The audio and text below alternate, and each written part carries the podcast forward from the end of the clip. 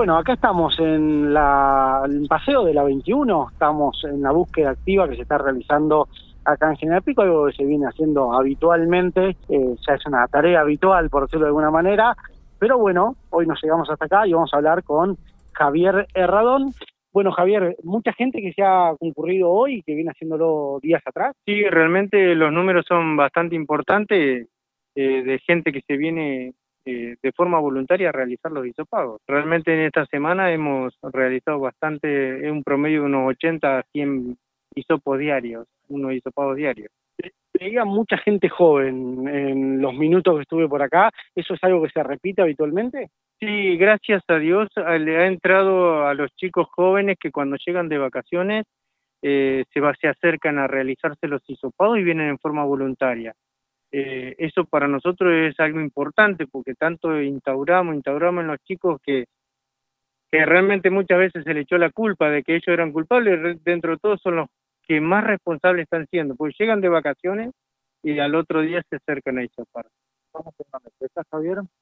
Yo calculo que estamos en una meseta en estos días, bueno, esperemos el transcurso de estos días y la semana que viene, porque se han habilitado un montón de actividades, bueno, que eso hay que evaluar la situación epidemiológica nuevamente. Si bien lo han repetido hasta el hartazgo, pero una persona se tiene que venir a sopar cuando? Primeramente cuando tiene síntomas. Cualquiera de los síntomas que tenga, eh, se tiene que acercar y se tiene que realizar el hisopado. Eh, todo aquel que venga de viaje fuera de la provincia, más de, de dos tres días, que se acerque si tiene síntomas, que se acerque y si quiere realizarse el hisopado en forma voluntaria, también que se acerque acá al paseo. Eh, realmente estamos llamando a, que la población,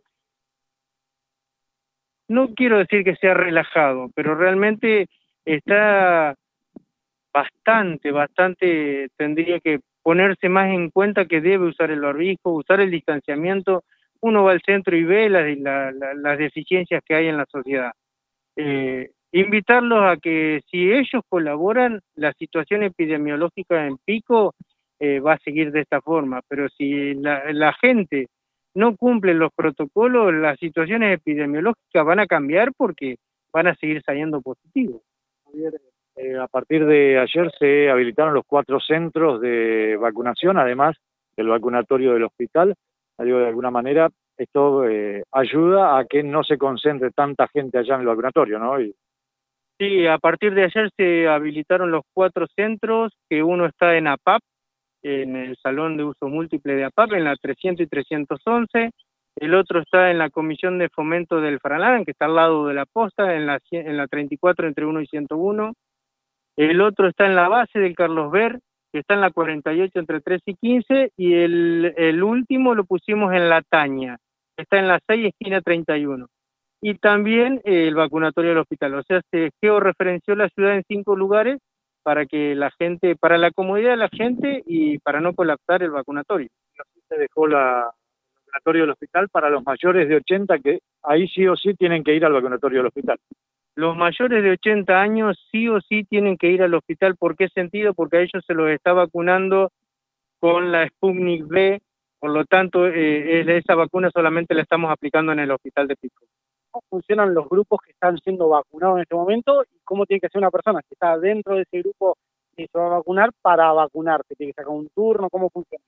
Eh, la gente que entra dentro de lo, del, informe que dio provincia, todos que se pueden vacunar, es educación hasta los 59, 60 años, eh, pacientes oncológicos, pacientes con un índice de masa corporal de más de 35, eh, pacientes, eh, personas de salud eh, todos ellos tienen que entrar en la página de, salud pública, que es vacunatelapampa.gov.ar, ahí se deben inscribir y les va a llegar un turno.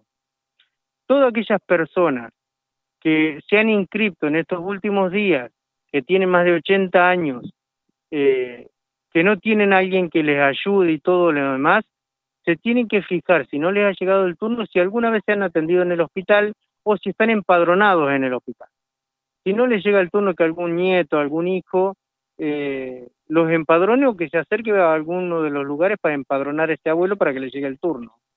Las personas que se anotaron allá al principio cuando salió el, el, vacunate.lapampa.gov.ar y, por ejemplo, tienen obesidad, tienen que esperar que les llegue el turno para asistir, no es que tienen que ir y demás. En realidad ellos se tienen que inscribir, eh, tienen que, es una declaración jurada porque hemos visto también gente que se pone que es obeso y son flaquitos, no se los puede vacunar. Eh, realmente tiene que ser responsable la gente, porque si no es complicación para el personal que está trabajando. Todo aquel que tenga un índice de masa corporal de más de 35, eh, que se inscriba a la página y que ponga que se va a vacunar por obesidad y ahí les va a estar llegando el turno y el lugar donde se tienen que vacunar. ¿Hoy se puede conocer números de la vacunación total en General Pico, Javi?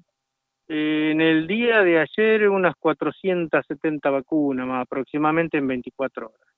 Eh, hoy decíamos, ayer escuchábamos a Ana Bertona decir que es prácticamente el 100% de las vacunas que llegaron a la provincia de La Pampa ya habían sido aplicadas. Esto estamos hablando antes que llegaran el último, el último cargamento, casi de 6.000 vacunas.